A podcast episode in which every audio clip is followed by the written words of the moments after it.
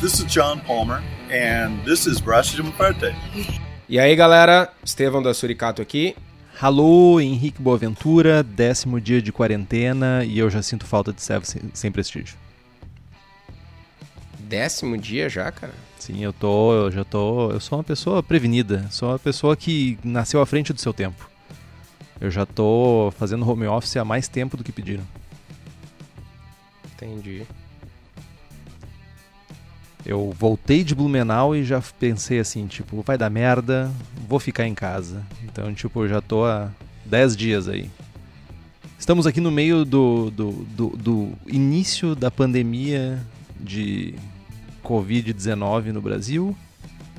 Você que dormiu nos últimos tempos e acordou para escutar esse podcast, pode ser que você esteja próximo do seu fim. Cara, pois é, será que vai existir um mundo quando a gente publicar o episódio? É, um mundo meio merda, talvez. Com menos pessoas, talvez. Mas sim existirá. Eu, eu, eu, pretendo editar rápido.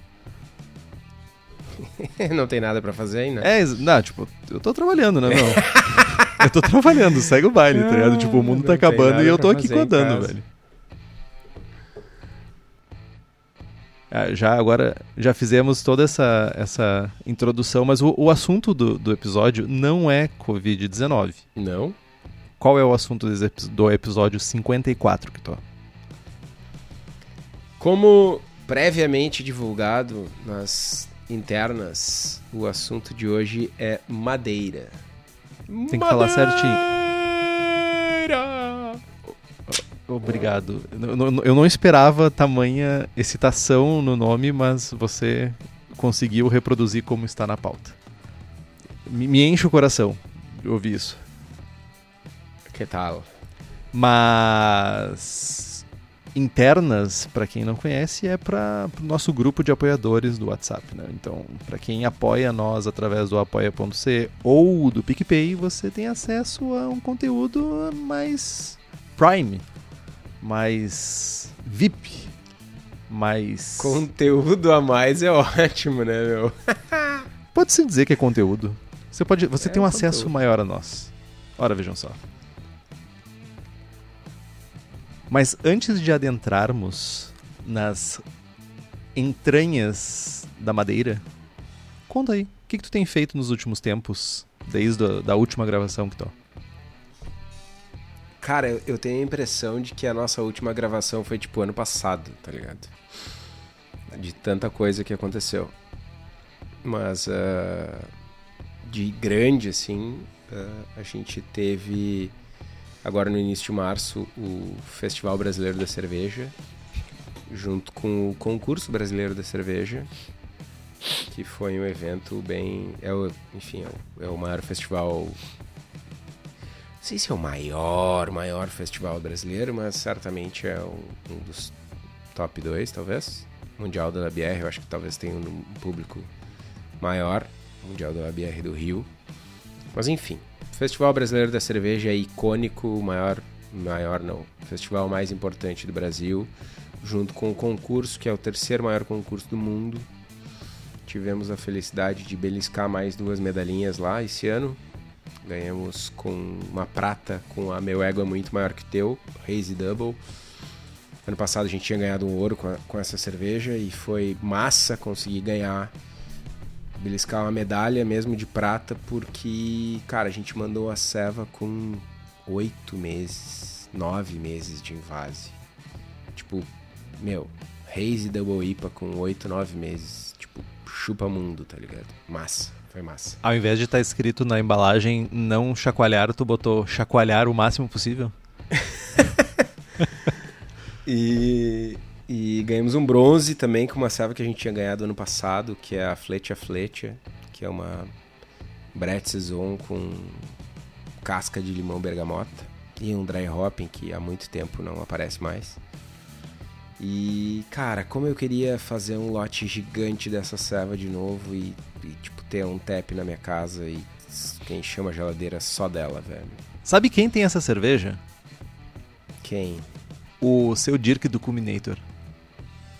No... Será que ele tomou já, meu? Meu, eu, eu lembro que foi entregue em mãos. E eu expliquei pra ele como é que era a ceva e eu me lembro dele falando que ah, com Bertanomices, Bertanomyces no caso, ah, minha esposa gosta bastante. Vou tomar com ela. Essa foi a resposta. Massa, massa. Agora, se, se, ele, se, se ele abriu ah, e a rolha saiu como as garrafas que eu tomei, pode ser que ele tenha falecido já, tá ligado? Sim, meu, a ceva tá tipo Uber carbonatada. Enfim.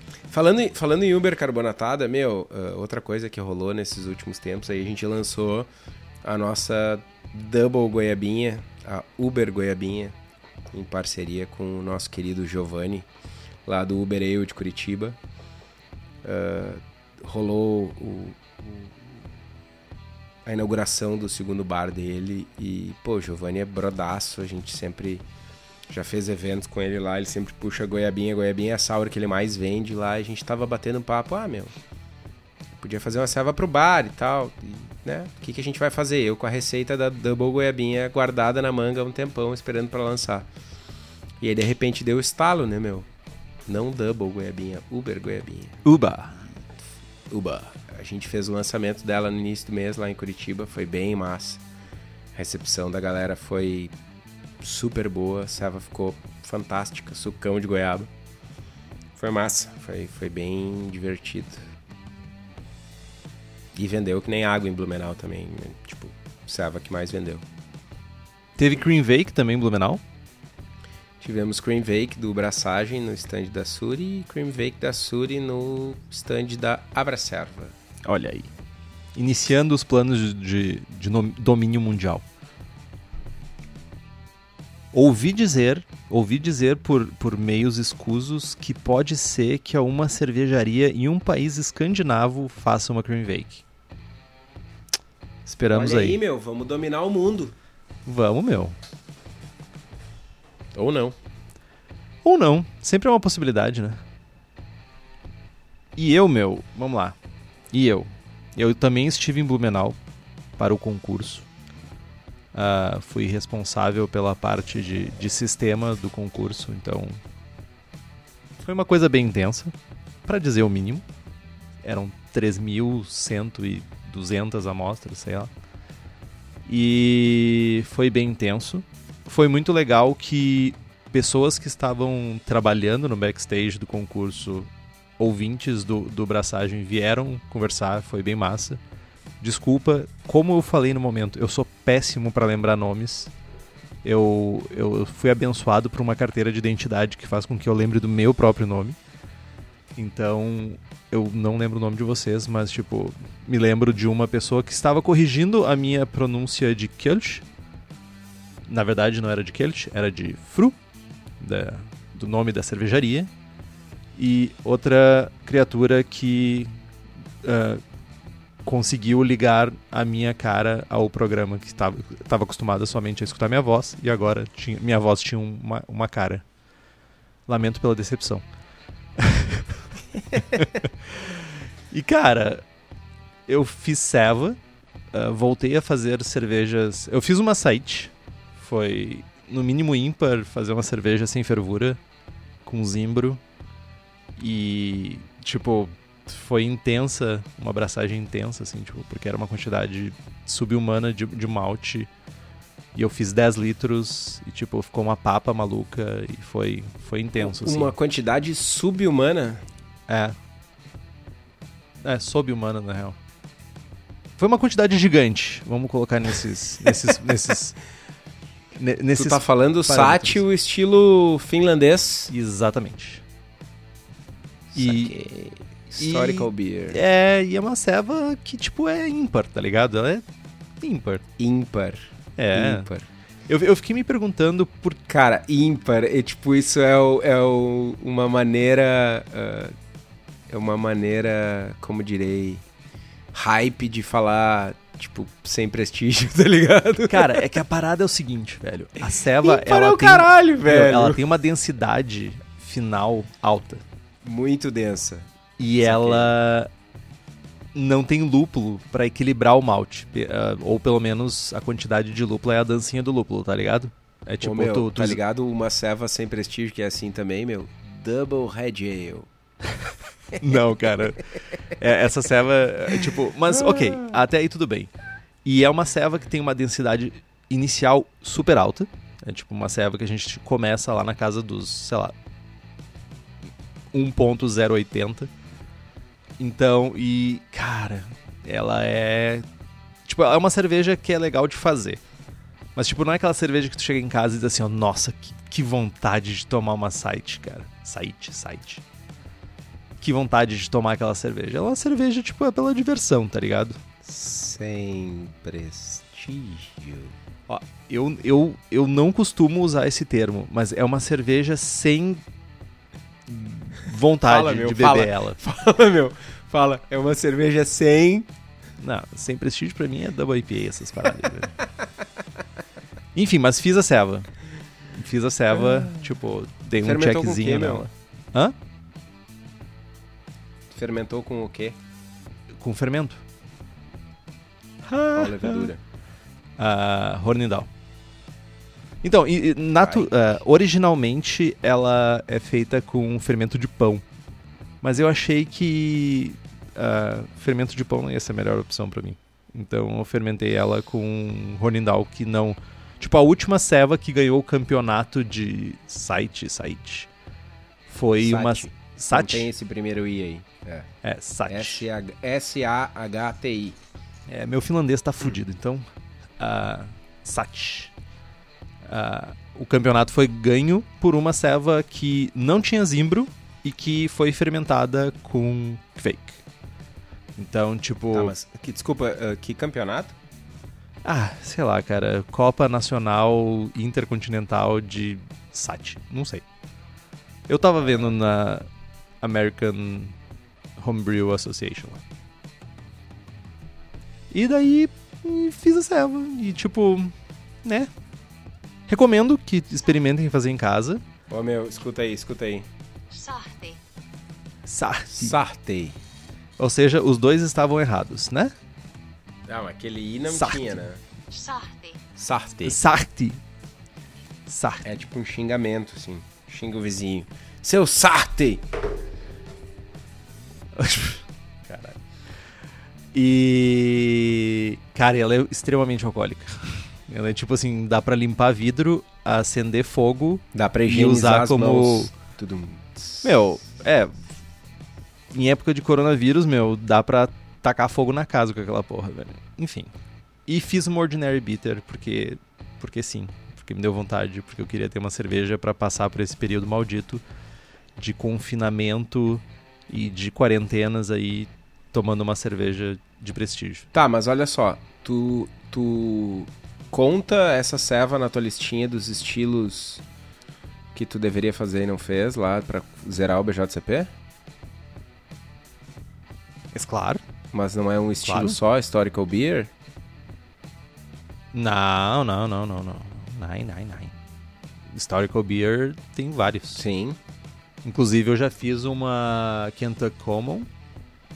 Já fiz uma, uma Grodziski, Goze. que, diga-se de... Goze não, mas a Grodziski, diga-se de passagem, é uma ceva fantástica de fazer em casa. Façam.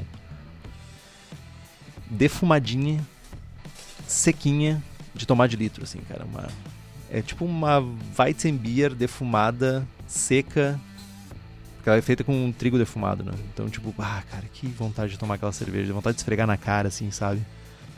Sarti. Tá, meu, e. e tu já. Tu, tu tem uma contagem atualizada de quantos estilos tu já fez? Ah, meu, tem que contar, meu, não sei.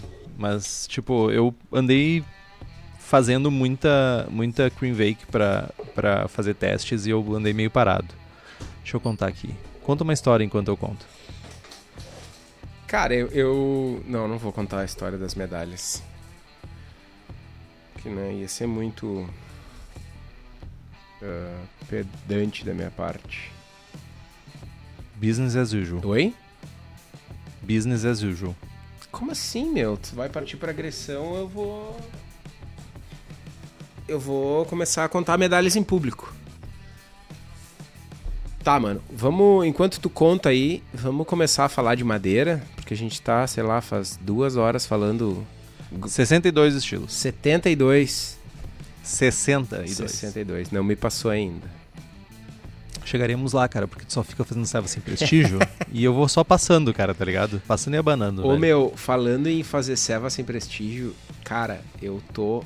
Eu tô revoltado. Porque, tipo, eu só tenho sour na geladeira, o que não é algo de todo ruim. E Big Beers. Eu devo ter umas 20 Stout, Imperial Stout, cara, coisas pesadas que eu abro a geladeira e chega a me dar um cansaço, tá ligado? E, meu, eu preciso de algo hop e não tem, eu tô trancado em quarentena e, tipo, cara, eu só consigo pensar na collab que a gente fez com a Fermi, que a gente lançou lá no festival, que é uma haze com mosaic, mosaic e sabro, que ficou, meu, delicinha, velho. E eu não tenho nenhuma lata em casa. Dramática a situação. Sabro tem, Sabro tem meu, meu selo de aprovação, cara. Eu gosto. Pois é. Dramático.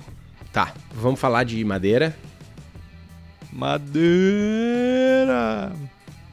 Depois eu que sou o tosco. Não, eu, tipo, eu, eu tenho um certificado, né, meu? Tipo, tu tem que, tu tem que dar três voltas pra ser tosco que nem eu, tá ligado? tipo, tem que tomar muito Todd, tá ligado? Pra ficar tão tosco que nem eu. Ok, justo.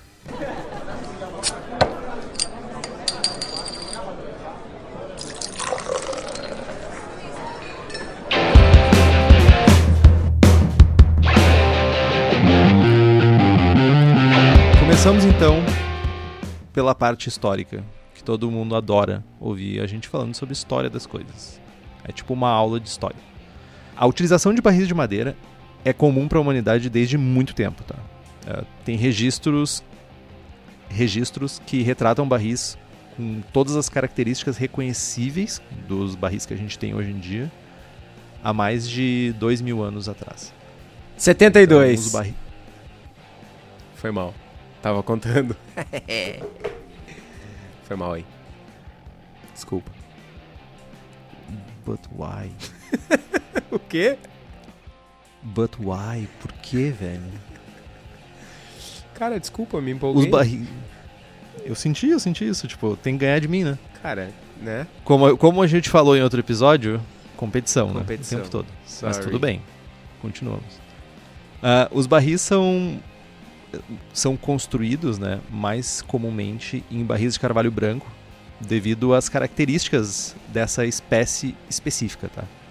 Então, que são ótimas para construção de barris. Resistência à deteriorização, a resistência a vazamentos e a facilidade de fazer um barril usando essa madeira. Embora, lógico, aqui no Brasil principalmente, a gente tem uma gama de outras madeiras que são utilizadas para fazer barris. Ah, o carvalho branco também tem um alto teor de taninos, que torna ele mais resistente à deteriorização. Tipo, ah, ele deteriora, mas o, o alto teor de taninos ele propicia uma longa vida comparado com outras madeiras. E esse tanino também é importante para é um importante componente, né, do sabor que tu consegue extrair dos barris. Cara, e falando em sabor, cara, por que usar madeira, né? A contribuição dos- da madeira no sabor é enorme. Cara, baunilha, coco, butterscotch, cravo, condimentado, defumado. Isso só falando de contribuições de carvalho, né? Se a gente contar as madeiras brasileiras, que diga-se de passagem são pouquíssimo exploradas pelos cervejeiros brasileiros, a gente aumenta essa gama de sabores aí, cara, muito. É, o carvalho ele tem essa, desculpa, a madeira tem essa propriedade de, de mudar a cerveja sensorialmente, né? E, e tem uma parada interessante, né? Tipo, a- não faz muito sentido. Isso é legal pontuar de, de um ponto de vista histórico, né?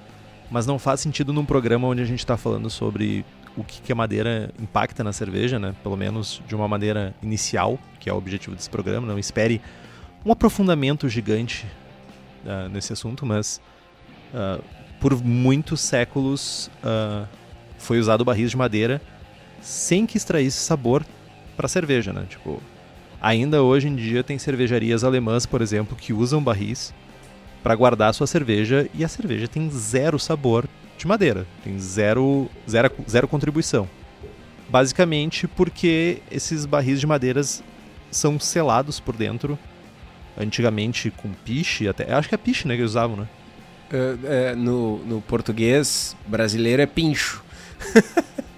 Pincho. pincho. Mas sim, é piche. piche. A, a Urkel usa piche, inclusive. Ou cera, que era para impermeabilizar e não impactar em sabor.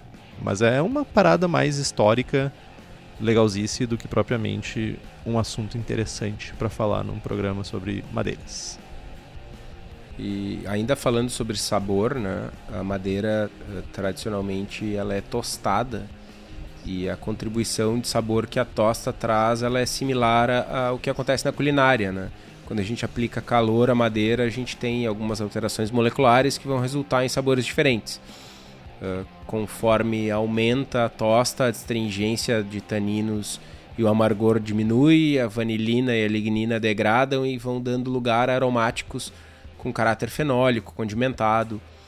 Uh, com o calor também vão ocorrer reações de Maillard, caramelização, né? E a gente vai trazer isso vai trazer sabor de tosta, de caramelo e quando a gente tem uma tosta muito muito alta, começa a aparecer sabor de carvão, acre, um torrado mais mais tenso. Mais zoado, né? A gente não, em geral a gente não quer isso é, na cerveja. não zoado, mas tipo tu tem por exemplo, barris que tu usa com a tosta muito alta, né? São, são quatro, uh, quatro níveis uh, tradicionais de tosta. É leve, média, alta e muito alta. Né? Que aí é o, nesse caso, sabores de, de, de, de torra mais intensos vão aparecer com, com essa torra muito alta. Sabe onde que fica muito bom o sabor de carvão? Na churrasqueira. Em carvão. em carvão, ponto. É a única opção, velho. Tá tipo, bom, Henrique. Enfim. Vou te trazer uma. Não vou trazer porque deve ser caro. Esquece. Tu não merece. Ah, é isso? Eu não mereço? Exato. Ok. Existe um lugar no inferno para pessoas como você. Uh, outra coisa que a gente. Que é, que é bem frequente, um tema bem frequente quando a gente fala em madeira, principalmente relacionado a barris, né? É, é oxidação, né? Que quando a gente tem barris, a gente tem que começar a contabilizar na nossa cerveja o caráter de microoxidação, que é introduzido através da madeira né, do, do barril, porque ela é porosa. Ou seja, cada madeira, cada tipo de madeira, tem uma permeabilidade diferente que vai permitir um nível maior ou menor de oxidação, de microoxidação, e isso vai impactar no caráter da cerveja final. Tem um outro ponto aí que uh, é o fato de que a madeira absorve cerveja. E o nível da cerveja baixa na barrica. E aí é, é tipo procedimento meio padrão de boas práticas tu atestar o barril, que significa tu, tu completar o barril de cerveja. Se tu deixa uh, muito tempo sem completar, esse a, a, a superfície do líquido que era uh, tinha uma área só ali do, do furo, né? do bunghole, ela vai aumentar, né, o nível baixa e a superfície aumenta, aumentando a, a, a, área em contato com oxigênio e aumentando a oxidação da cerveja. Então é uma, uma boa prática aí a testar os barris com frequência. Isso, isso me lembrou de, um, de, uma, de, uma, de uma viagem cervejeira, onde eu tive a oportunidade de ir na Cantillon. E na Cantillon eles têm um, um barril que o fundo do barril, que é o fundo, mas na verdade eles, eles estão na horizontal, né? Então, tu, é de vidro. Então tu conseguia ver como ficava a cerveja dentro desse barril durante o processo de envelhecimento e de maturação que ocorria da cerveja. E eu me lembro que, tipo, cara, ele tava três quartos para baixo do, do barril. E me chamou bastante atenção isso porque eles não, não estava completo até em cima. Cara, isso, isso em, em produção de Wood Aged Sours é mais comum. Né? dependendo da É, é desejado, né? dependendo da cerveja ou do barril, né? É desejado. Tu quer algum um barril que tenha um caráter mais acético, tu quer um, um barril ah, isso, isso é bastante comum também na produção de sherry, ah, que tem a, a, a, a flor, que é aquela aquele microorganismo que faz um filme gigante ali por cima, né? Isso é desejado. Mas quando tu tá falando de cervejas limpas, tipo, sei lá, uma Imperial Stout, tu não quer esse, essa superoxidação aí, né? enfim. A- a- a- aproveitando esse gancho, ah, por que que tem cerveja em barril? Tem cervejas que são ah, maturadas, envelhecidas em barril, que não tem caráter de madeira. Por que que rola isso? Cara, essa é uma pergunta linda, na verdade. Eh, Isso pode acontecer por, por dois motivos. Eh, os- o primeiro motivo a gente já falou, que os barris eh, podem ter sido revestidos com piche ou, ou com cera, enfim, o, o exemplo da Pilsner Urquell é, é emblemático. As, os feathers e as barricas servem como contenedores apenas. É, tem outro caso aí que é não é cerveja em barril, mas é cerveja com madeira, que é a Bud. A Budweiser, ela é maturada em lascas de faia, que é, vocês devem ter visto aí na propaganda, Beechwood Aged. Beechwood é a faia. Eles adicionam lascas de faia que são previamente autoclavadas. E essas la- essa madeira não acrescenta sabor à serva, mas ela aumenta a superfície ah, dentro do tanque para a levedura decantar. E aí aumenta ah, a área de contato entre cerveja e superfície de levedura e pos- possibilita um aumento de velocidade de reabsorção de compostos de fermentação e tal. Resumindo, é para acelerar a maturação. O segundo caso é que alguns barris ah, são utilizados diversas vezes e a cada novo enchimento o caráter de madeira vai ficando mais fraco. No caso de cervejas limpas, a alternativa é reformar a barrica, né? raspar ou retostar a barrica. E no caso de cervejas bretadas, ah, nem sempre o sabor eh, de madeira característico é desejado. Então, eh, inclusive, se utiliza bastante barricas de vinho, que já tem um caráter de, de madeira gasto, digamos assim. né? Tem pouco caráter ou quase nenhum porque o uso da barrica na verdade não é para dar sabor de madeira, é para é ter um elemento, um ambiente de fermentação em que a Brettanomyces possa se reproduzir, possa eh, consumir uma parte da celulose, né? ela penetra na madeira até um centímetro para dentro e enfim essa, ela vai gerar compostos que são característicos das Wood Aged Sours, Lambics e Gueuses e afins. Mas você pode estar se perguntando assim, porra, mas tipo, e se meu barril é limpo? Onde é que eu cato esses bichos, esses micróbios, esses bichinhos, Micóbrios. os micóbrios marotos, pra fazer uma Wood Aged Sour? Meu, Levitec, velho. A Levitec tem nove tipos de Saccharomyces, oito tipos de bactérias, blends, Brettanomyces tradicionais, bretas isoladas brasileiras, tipo Brazuca, que já sai sambando, velho. Tipo, tu joga na tua cerveja, sai sambando, velho. E pra ti que é profissional, a Levitec oferece consultoria em boas práticas de fabricação, controle de qualidade, montagem de laboratório, treinamento de pessoal e banco de leveduras. Então, entra lá, levitec.com.br e faz tuas compras. Aproveita agora, cara, que temos um momento ímpar na, na nossa história. Muitos de nós nunca vimos uma, uma crise desse jeito. E apoia essa galera que tava lá fazendo um monte de coisa e a gente. É, é aquele tipo de coisa, tipo, sempre esteve lá. E agora é o momento que a gente precisa apoiar essas, essas empresas que para elas continuarem aí fazendo essas coisas malucas e legais que a gente aproveita tanto. Então, continue apoiando, aproveita a quarentena, vai abraçar em casa, vai lá na Levtech, procura lá uns micróbios marotos e faça a sua selva. Boa, boa, muito bom.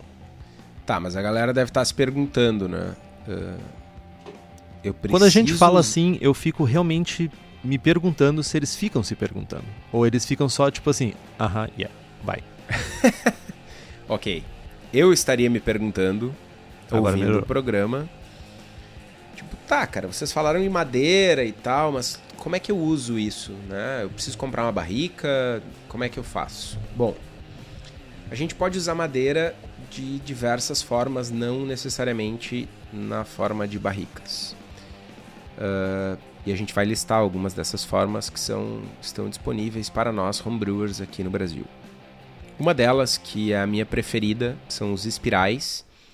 Cara, o espiral é um pedaço de madeira cortado em torno de um, de um núcleo ali. E, cara, imaginem um grande parafuso, sei lá, 20 centímetros de comprimento. Uh, a grande vantagem do espiral é que ele permite uma área de superfície, uma superfície grande, né, uh, em relação à quantidade de madeira. Tu tem mais área de contato e tu tem uma variação de espessura. Então tu consegue captar diferentes níveis de torra e diferentes uh, a, a, a, o corte do espiral ele corta o grão da madeira em, em ângulos diferentes e isso te permite uma extração melhor. Então os espirais eles são ótimos para agregar qualidades complexas de, de madeira, de caráter de envelhecimento em madeira, e geralmente tem um período de extração de seis semanas até um ano. Outra forma que existe, e talvez seja a mais abundante, são as lascas. Então, são como flocos de madeira muito finos. E como, os, como eles são bastante finos, o nível da torra mostra muita pouca variação. Então, tipo, tu talvez tu vai ter um caráter mais específico e não vai ter tantas camadas de sabor. Então, a pouca espessura combinada com uma área de superfície alta também contribui para um período de extração muito rápido, em comparação com outros métodos que a gente vai falar, sabe?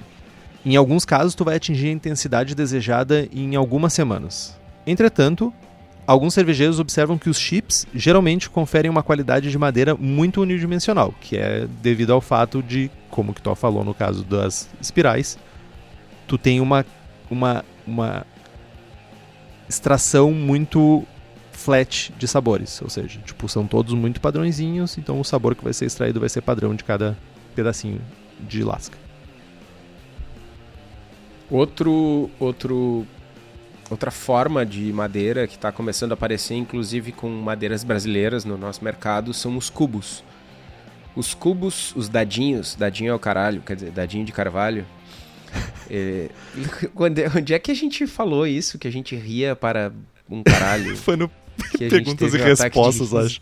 Foi o primeiro Perguntas e Respostas, cara. Acho que a gente ficou uns 15 minutos rindo do que tu não conseguia mais parar. ai, ai. Bom, enfim.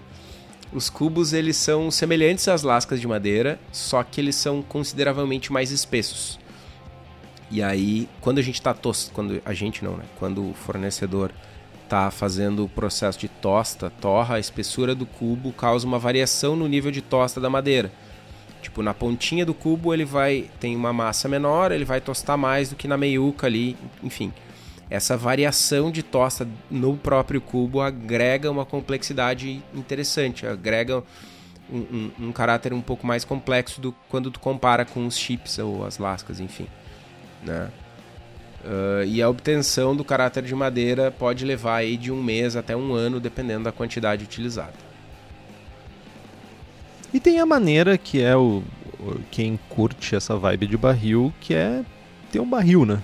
realmente é ter aquela, aquela peça gigantesca dentro do seu espaço de fazer cerveja, né? Ele é o, o, o container, o contenedor em português, arcaico, clássico para fazer wood aged, né? Cervejas wood aged. Então, ela tem uma uma baita de uma mística, né? Tipo, ah, tem um barril. Eu me lembro que toda vez que surge ou surgia uma compra coletiva de barril era aquela aquela aquele auê aquela coqueluche, aquela coqueluche, tu é felicidade extrema. É, eu sou velho. Então, apesar disso, para o cervejeiro caseiro não é uma boa alternativa, uh, principalmente pelo fato de que o barril é gigante. Se você já tem certos problemas em ter uma geladeira em casa, imagina você tendo um barril. Então, espaço é uma parada sinistra. E é algo, tipo, um barril pode ter entre 220 e 300 litros. Tenta imaginar isso na escala do, do, do cervejeiro caseiro. Né? Mas eu sei uma pessoa que já teve barris na sua na sua cervejaria e pode nos ajudar com isso, com algumas perguntinhas. Procede, Kitó? Procede. Já tive barris em casa, inclusive. Meu. Essa história é, é engraçada de contar, mas vamos, vamos lá, vamos lá. Depois eu conto. Então, Kitó, me, me olha aqui na, na câmera 2, aquela câmera que tá ali, e me responde assim, ó. Tamanho importa? Ah, seu cretino. Ah, sim, cara, certamente. Ah, como a gente falou, né, as barricas normais, aspas, que são em torno de 220, 230 litros, elas têm mais ou menos 100 centímetros quadrados de madeira por litro de ceva. É, Uma barrica tem aí 2 metros quadrados, mais ou menos, dois e uns quebradinhos. As barricas de 300 litros, elas têm cerca de 85 centímetros por litro. Já uma barrica de 10 litros, que é o tamanho da barrica que eu tinha em casa, na época de homebrewer apenas, é, é um tamanho bastante usual, inclusive ela tem 300 centímetros quadrados por litro. Então tenho muito mais madeira, né? E, e tendo, tendo isso em vista, a absorção de sabor é alterada, né? Visto que a gente... Visto, visto, visto. A gente vai ter compostos diferentes eh, sendo absorvidos pela cerveja em velocidades diferentes. No meu caso, que é a receita que, que eu... Já vou contar a historinha agora, tá, Henrique? Ah, a Ok. receita que eu vou, que Tem eu vou minha dar no bênção. final- a receita que eu vou dar no final do episódio é a de uma quadruple. Ah, por algum motivo, eu não sei qual, a gente se juntou na Serva Gaúcha muitos anos atrás e nós fizemos 100 litros de quadruple em três pessoas. Meu, retardamento mental define. 100 litros de quadruple é tipo 10% de álcool. né? Não, cara, ninguém consegue tomar isso aí. É muito, é demais. É tipo a produção de quadruple do, do mundo deve ser isso, tá ligado? Que exagero. Que exagero. Enfim, gosto muito do estilo, mas, cara, não sei onde é que eu tava com a cabeça. E acontece que a gente teve um problema de fermentação seríssimo, cara. Seríssimo. A ceva, tipo, parou em 1035, alguma coisa assim. E não tem lúpulo praticamente pra, pra equilibrar, meu. Era um caldo doce brabo que, tipo, não tinha o que fazer. E essa ceva ficou rolando pra lá e pra cá em bombona e post-mix e isso e aquilo por, tipo, uns dois anos.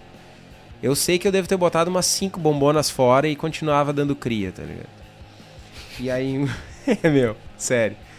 Aí um dia, pá, ganhei uma barrica de 10 litros.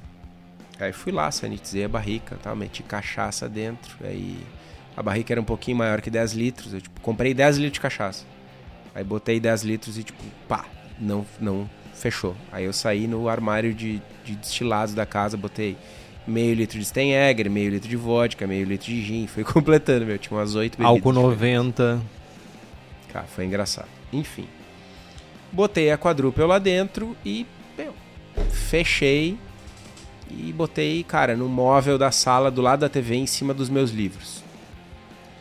Deu umas duas semanas, o meu pai foi na minha casa e olhou pra barrica e disse: Ô meu, essa porra tá vazando aí, vai explodir isso aí. Eu, ah, pai, sabe de nada. Botei ceva maturada dois anos aí dentro. Ele, ó, tô falando. Eu, idiota, né? Guri novo. Não ouvi a voz da experiência do seu Sadi. Cara, o velho virou as costas, eu peguei uma, um cabo de faca e só dei um cutucãozinho no, no batoque ali, velho. o troço explodiu, virou um chafariz de quadruple no meio da minha sala, velho. Eu sei que eu consegui tampar o, o negócio e, e fiquei empenhado com o dedo no, tapando o buraco da, do barril e vazando ceva em cima dos meus livros e eu não conseguia tirar aquela barrica de cima do móvel. E, cara, foi dramático.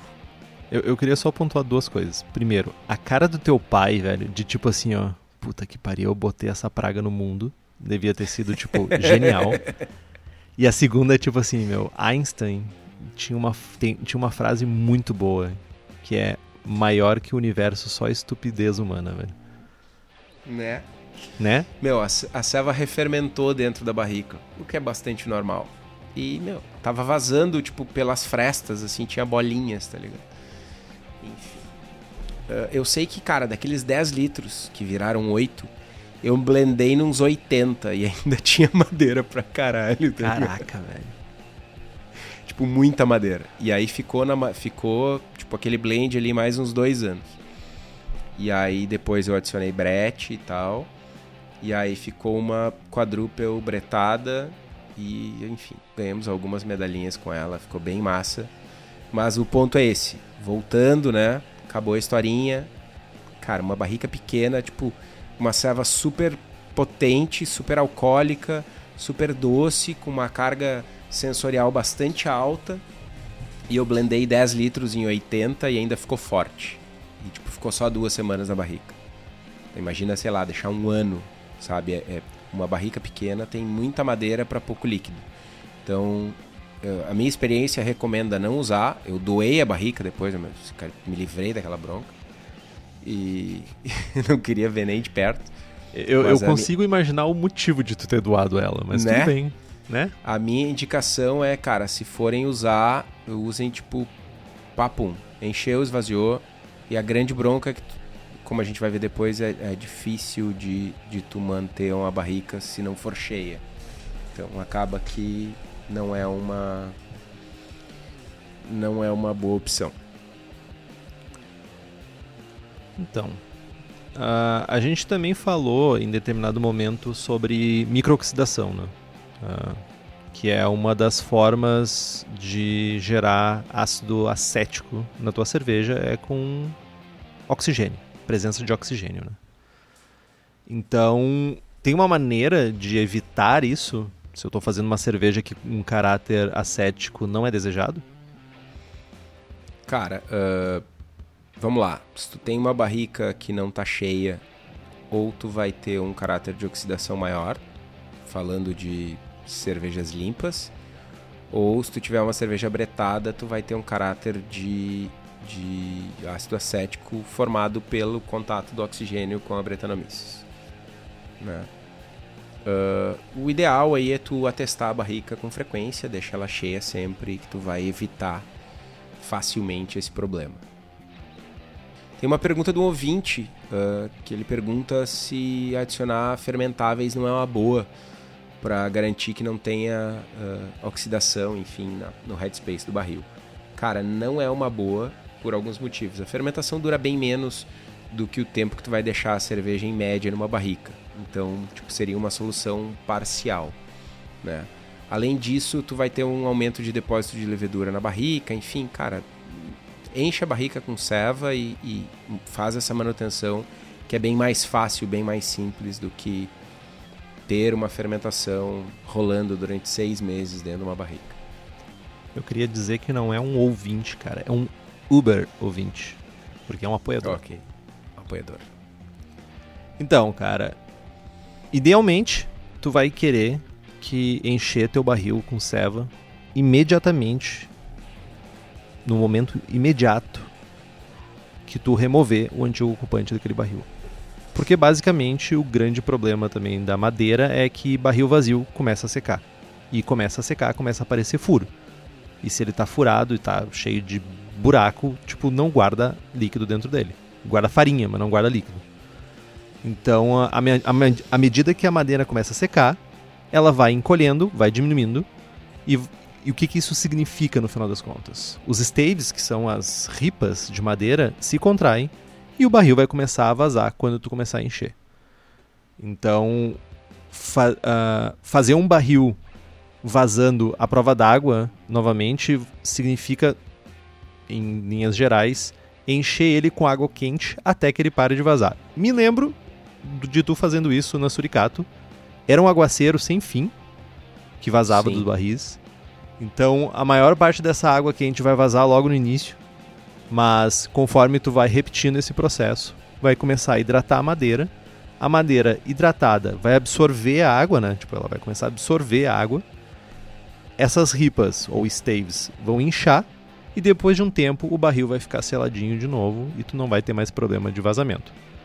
Ah, importante que esse processo elimina parte do caráter de madeira do barril. Seja madeira, o caráter de madeira, o caráter do destilado ou do vinho que estava dentro do barril antes. Então, idealmente, reidratar é um processo que tu vai querer evitar se o caráter do hospedeiro hospedeiro não, do da bebida Hospedado. hospedada, é do hospedado anteriormente, é um objetivo teu na cerveja. Cara, e uma, uma, uma diretriz, digamos assim, que é, é em vez de deixar o barril secar, se tu não conseguir encher ele imediatamente, é manter o barril hidratado né, até tu conseguir encher novamente. E aí tu pode ah, encher com água, ah, não é uma boa opção, mas pode utilizar um destilado, sei lá. Ah, o que eu fiz nas minhas barricas foi adicionar cachaça e, e uma, uma quantidade menor, né? Numa barrica de 220 litros eu botei 20 litros de cachaça e aí eu ficava rolando os barris todo duas, uma vez a cada dois dias, né? Girava, trocava ele de posição para que esse líquido ficasse em contato com todas as superfícies do, do, do barril, né? Com o fundo, com a tampa, com o lado, enfim. Só que, cara, é um processo xarope, para dizer o mínimo. Né? Então o canal mesmo é tu esvaziar a barrica e no dia que tu esvazia, tu já enche ele de novo e pau na máquina.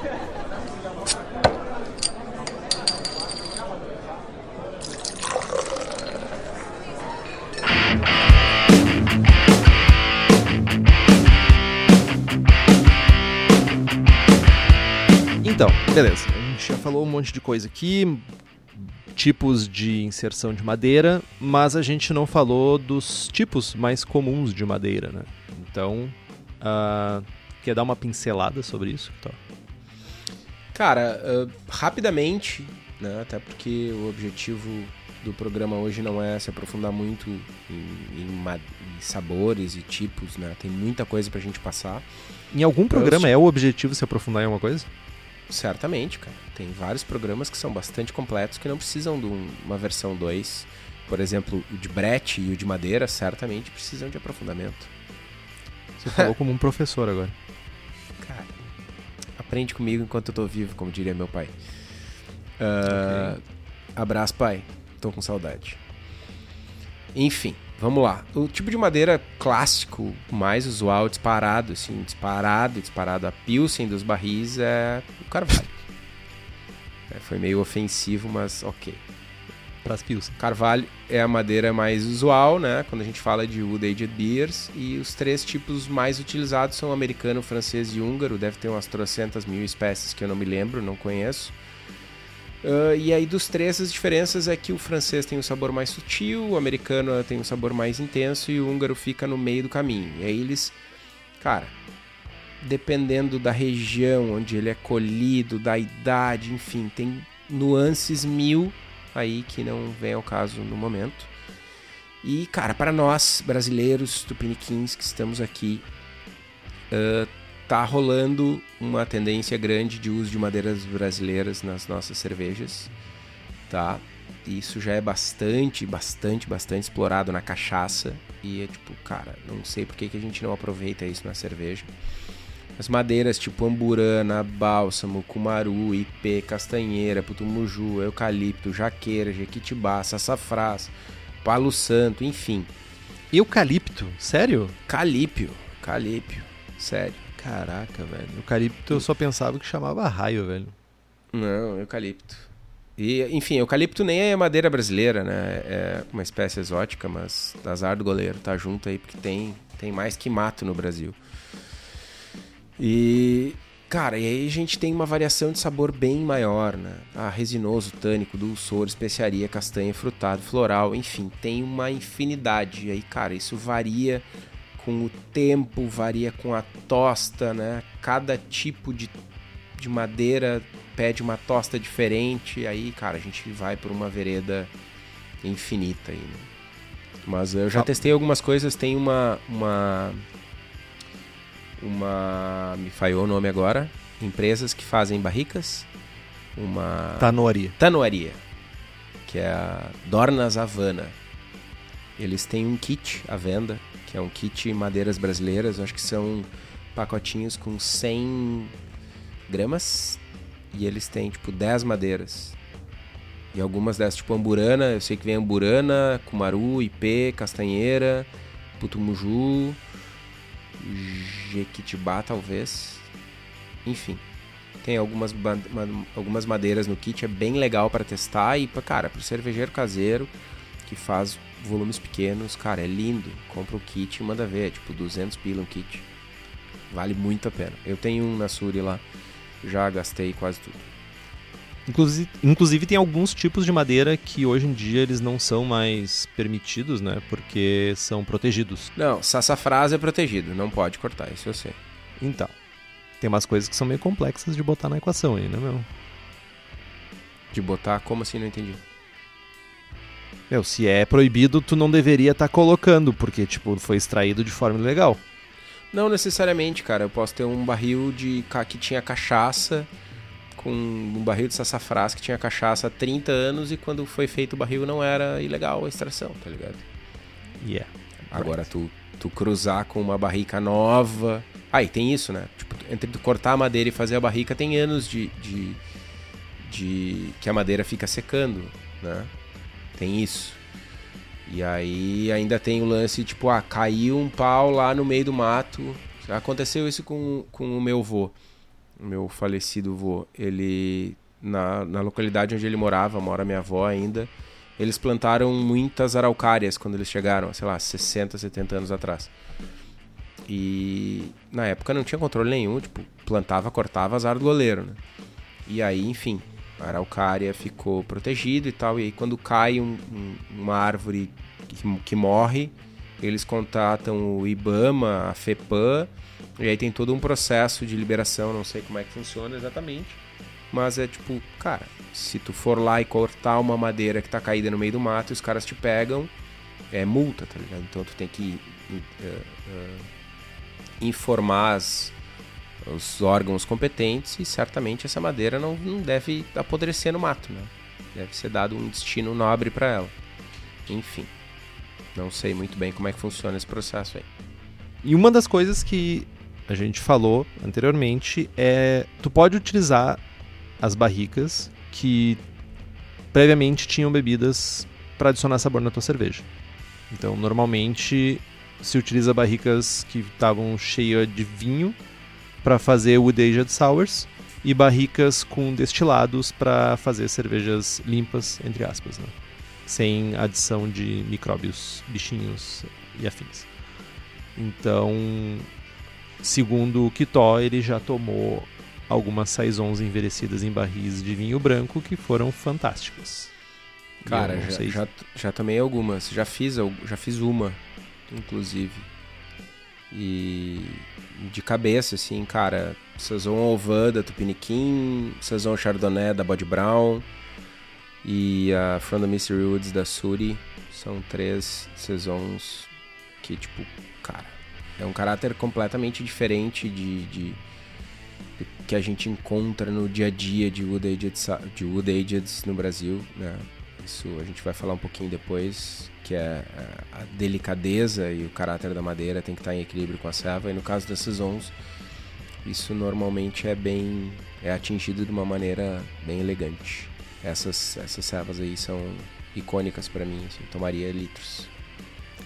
Então, dentre os des- destilados mais comuns, a gente vai ter o rum, tequila, o whisky, bourbon e cachaça. E dentre outros que podem surgir aí pelo caminho. Cara, e outra coisa que a gente tem que levar em consideração na hora de envelhecer uma cerveja é, é o estilo que a gente vai envelhecer, né? Tradicionalmente, Big Beers são alvo de envelhecimento. Uh, Imperial Stouts, Barley Wine são as mais buscadas, né, para adicionar madeira. Mas qualquer estilo, praticamente qualquer estilo pode funcionar. Dito isso, para quem for fazer a primeira vez, eu sugiro testar com algo grande, torrado, uma, uma Riz, uma Barley Wine da vida, porque a cerveja ela tem caráter suficiente para resistir à adição de sabor de madeira, né? E tem mais estrutura, mais intensidade de sabores, para caso de tu errar, de tu ah, a primeira vez o cara não tem aquele, aquela ah, enfim, a precisão né, do processo, então é, é mais fácil errar e exagerar. Tu exagera numa cerveja mais leve, numa saison da vida, cara, não tem muito o que fazer. Numa RIS, tu até consegue. Inclusive tem cervejarias aí que vendem caldo de móveis de gramado, enfim. zoeirinhas à parte, é bem comum no nosso mercado algumas cervejas com muita, muita madeira.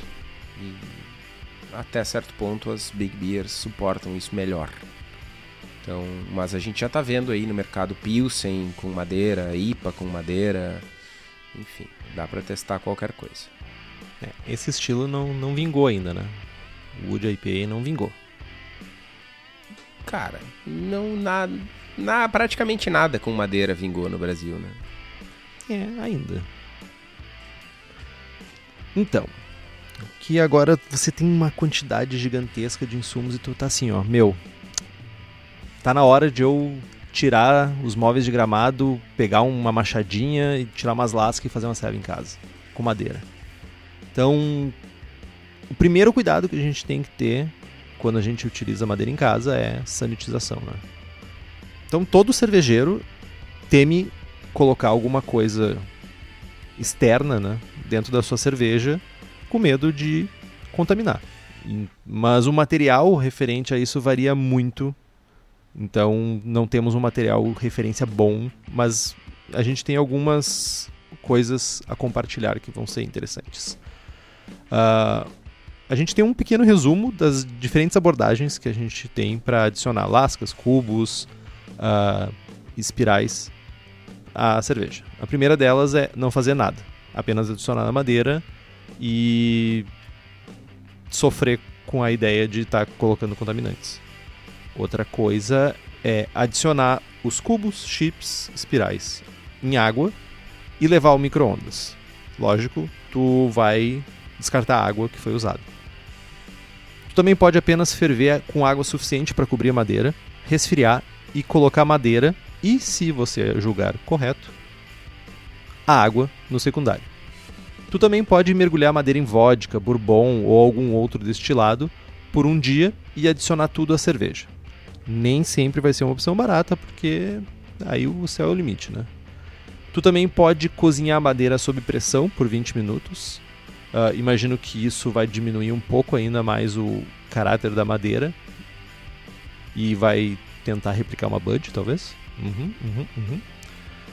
Sanitizar a madeira com metabisulfito de potássio por um dia. Isso também é uma opção. Essa Cara, parte de- aqui de estéreo. Dessas opções aí, ah, disparado, disparado, na minha opinião, a melhor é, é utilizar os destilados. Todos os meus cubos, chips, espirais, whatever, são mergulhados em, em bebidas. E eu tenho o benefício extra de, de adicionar o caráter da bebida, enfim, né? O que for a cerveja. Então, já fiz alguns testes, algumas dezenas de testes e funciona. É a minha opção número um. E aí, para quem tá falando, para quem tá querendo usar barril, né? Deve estar se perguntando, ou eu estaria me perguntando, preciso esterilizar o barril? E aí, nesse caso, depende, clássico, né? É o que vocês mais ouvem aqui. Depende é a melhor resposta.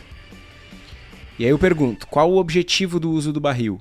Se for para fazer uma sour beer e a gente quer contribuição da flora da bebida que tinha na madeira, né? Normalmente vinho, não é recomendada a sanitização. Já para uma cerveja limpa, a gente pode optar por evitar processo de sanitização para preservar a parte do caráter de madeira, né?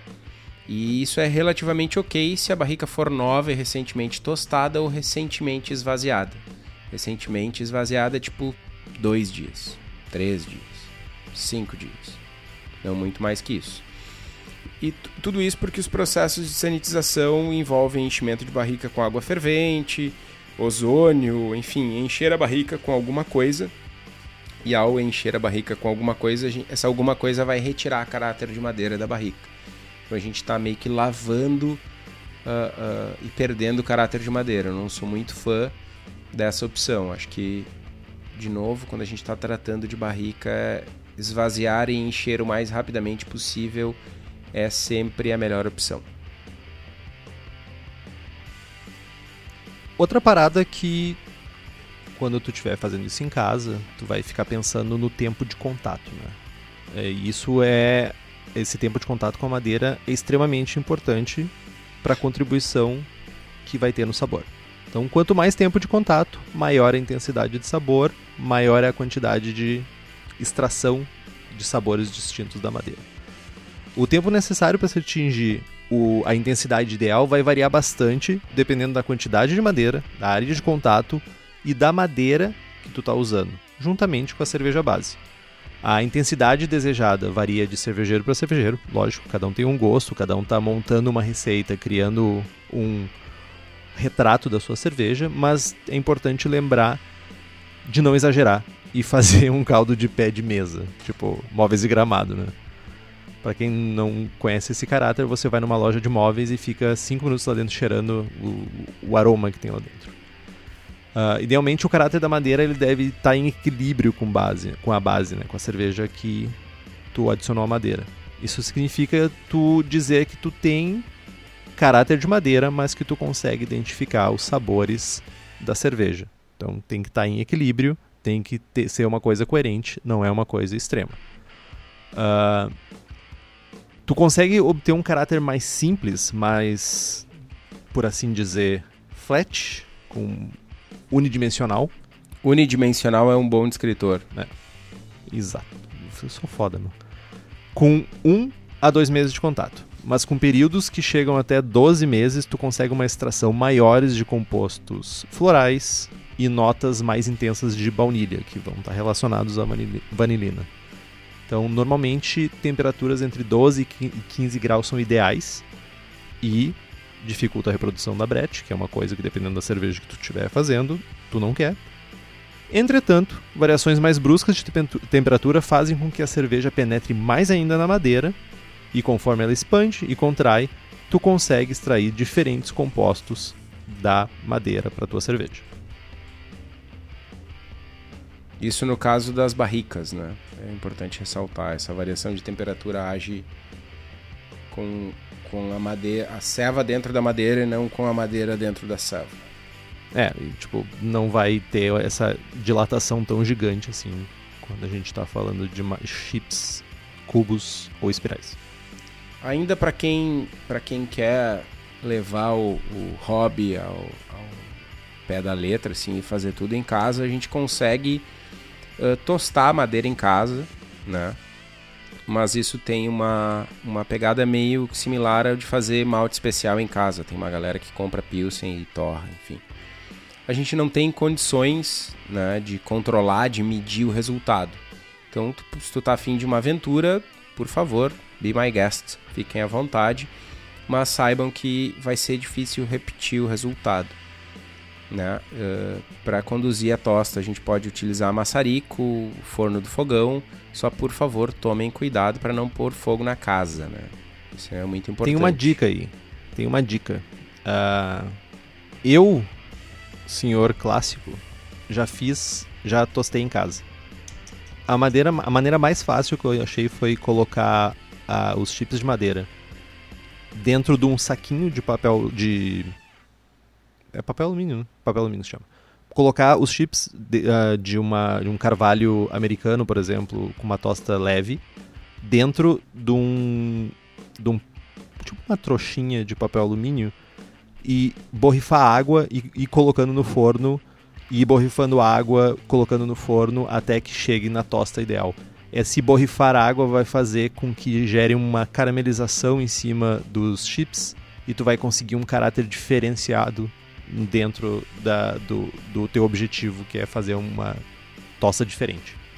Então, fica a dica. E cara, ah, também tem a opção de fazer extrato de madeira, né? Ah, colocar os chips em, em álcool de cereais, em vodka e tal, e usar só o líquido. Apesar de ser uma opção prática, não agrega um perfil legal de madeira, né? Seja por excesso de álcool, por saturação, enfim, a gente acaba não, não conseguindo fazer uma extração legal. Eu não tive resu- bons resultados com extratos feitos em casa e usando só o líquido, né? Ah, lembrando que esse extrato tu pode fazer com vodka, tu pode fazer com cachaça, dependendo do que tu tá buscando, né? Mas, se você não quer fazer isso, se você já quer uma solução pronta, a cerveja da casa pode te auxiliar com isso. Apesar de nenhum de nós termos testado ainda, na cerveja da casa tu encontra extratos naturais de carvalhos franceses, de carvalho francês. A cerveja da casa, além disso, fabrica equipamentos voltados para o cervejeiro caseiro, então fica ligado que eles estão sempre lançando novidades para facilitar a nossa vida.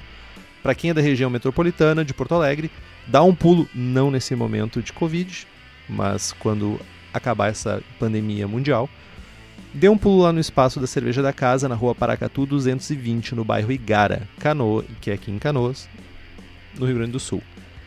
Mas se você, no meio dessa pandemia, está de casa e quer fazer uma cerveja, a cerveja da casa continua funcionando e fazendo delivery para você. Então acessa lá o site cervejadacasa.com.br, monta sua receita e vamos apoiar quem nos apoia, porque o momento é esse. Lembre-se disso. E para quem quer mais informações, uh, pode ler o livro do meu brother, o Peter Bucaert. Tive o prazer de julgar um dia inteiro com ele lá em, em Blumenau. É, Beer, A Brewer's Guide, por Dick Cantwell e Peter Bucaert. É massa o livro.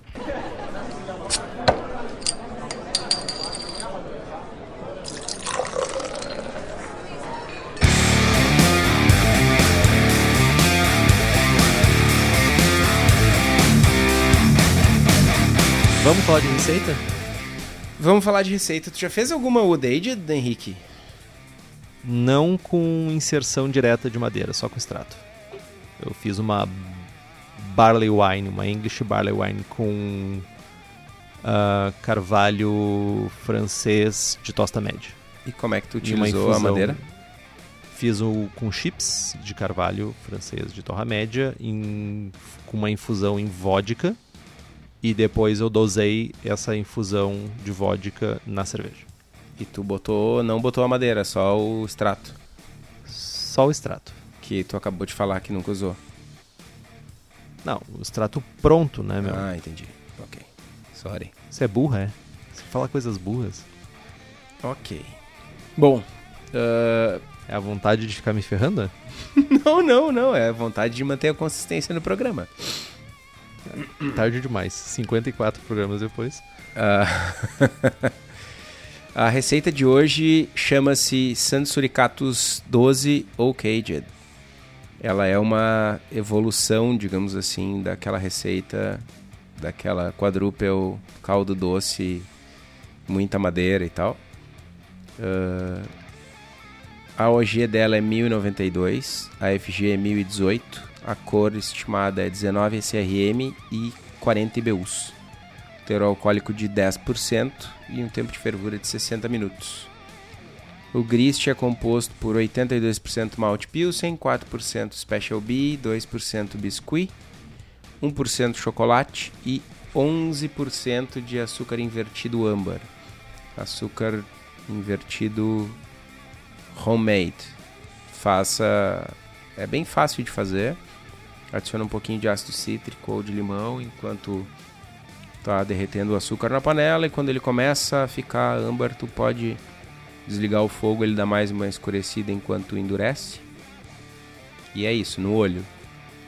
Roots, não tem uma medição melhor. Vocês podem optar por comprar açúcar invertido ou, ou líquido ou sólido nas homebrew shops por aí e é bem caro, não recomendo. Foi mal aí, galera, que nos apoia. Desculpa. Uh, lupulagem são 40 IBUs de Styrian Goldings a 60 minutos. Mostura simples a 68 graus por 60 minutos e um mash out de 10 minutos a 78. A fermentação ocorre com a levedura Abbey da Levtech. Fermentem a 23 graus. E aí para adicionar madeira, dry cubos uh, 5 gramas por litro a 0 graus por 30 dias. E a partir daí, provem semanalmente para achar o perfil que vocês acham adequado. Lembra- Cubo sequinho, então? Sequinho, Oi? sequinho, só joga. Como? Sem cubo sem nenhum processo de sanitização, só joga. Só joga. Roteira.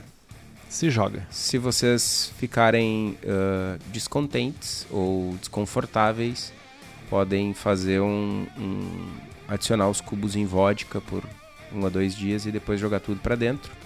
É importante lembrar que o ideal, o perfil ideal, estilisticamente falando e sensorialmente falando também, vou, vou ser um pouco mais forte, é que ah, a gente consiga perceber o caráter da madeira sim, mas sem suplantar, sem superar, sem apagar o caráter da cerveja. Tem uma, uma cervejaria aí famosinha, que essa não- realmente não vou falar o nome, que ela tem tipo, uma linha de cervejas de madeira. E, sei lá, é uma Imperial Stout, uma uma Triple, uma Dark Strong, uma Barley Wine e tu toma as três em copos ah, transparen- ah, transparentes, não, opacos, sem ninguém te falar nada e é o mesmo gosto nas quatro cervejas. Gosto de madeira.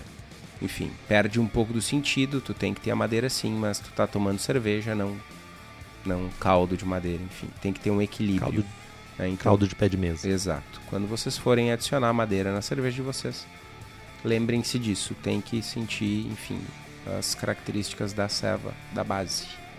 Beleza?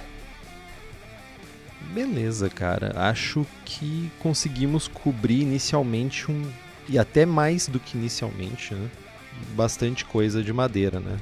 Acho que a gente entrou dentro desse, dessa ripa mais do que um centímetro que a breta entra. Piada. Mal. Horrível.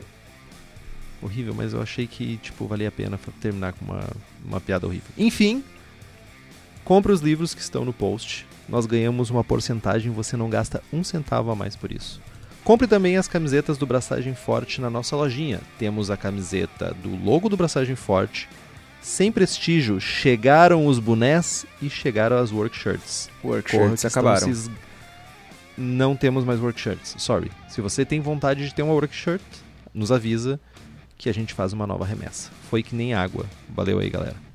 Quem nos apoia com as camisetas e as workshirts é o pessoal da Versus Uniformes, que além das camisetas e workshirts também faz camisas polo, uniformes profissionais, jaquetas, moletons. Estão em Bento Gonçalves, aqui no Rio Grande do Sul.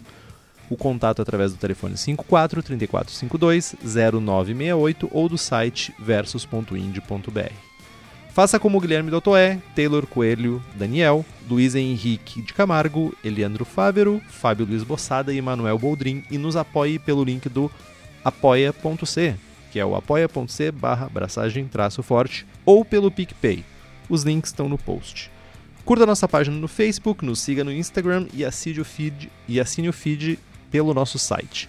Também estamos em todas essas plataformas hypadas aí, Spotify, Deezer e o seu agregador de podcast favorito. E se você quiser fazer um review no iTunes, para nós significa muito, porque a gente vai mais longe.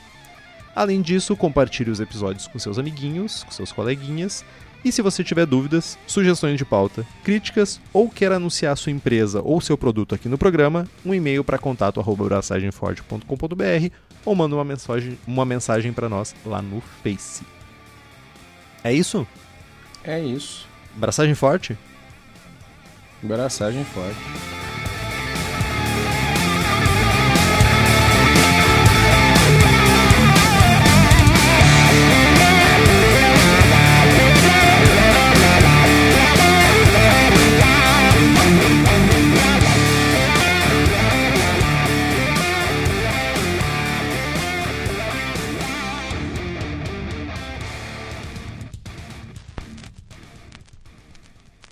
Tipo um vira-bosta humano, né? Tipo, Será que as pessoas vão saber o que é um vira-bosta? Acho que Acho sim, que né? não. Acho que, é- acho que é um termo geral, né? Não? hum, é, não sei. Vira-bosta é um bichinho que fica virando bosta. Basicamente. Literalmente vira bosta. Enfim. Conhecimentos alternativos com Henrique Boaventura.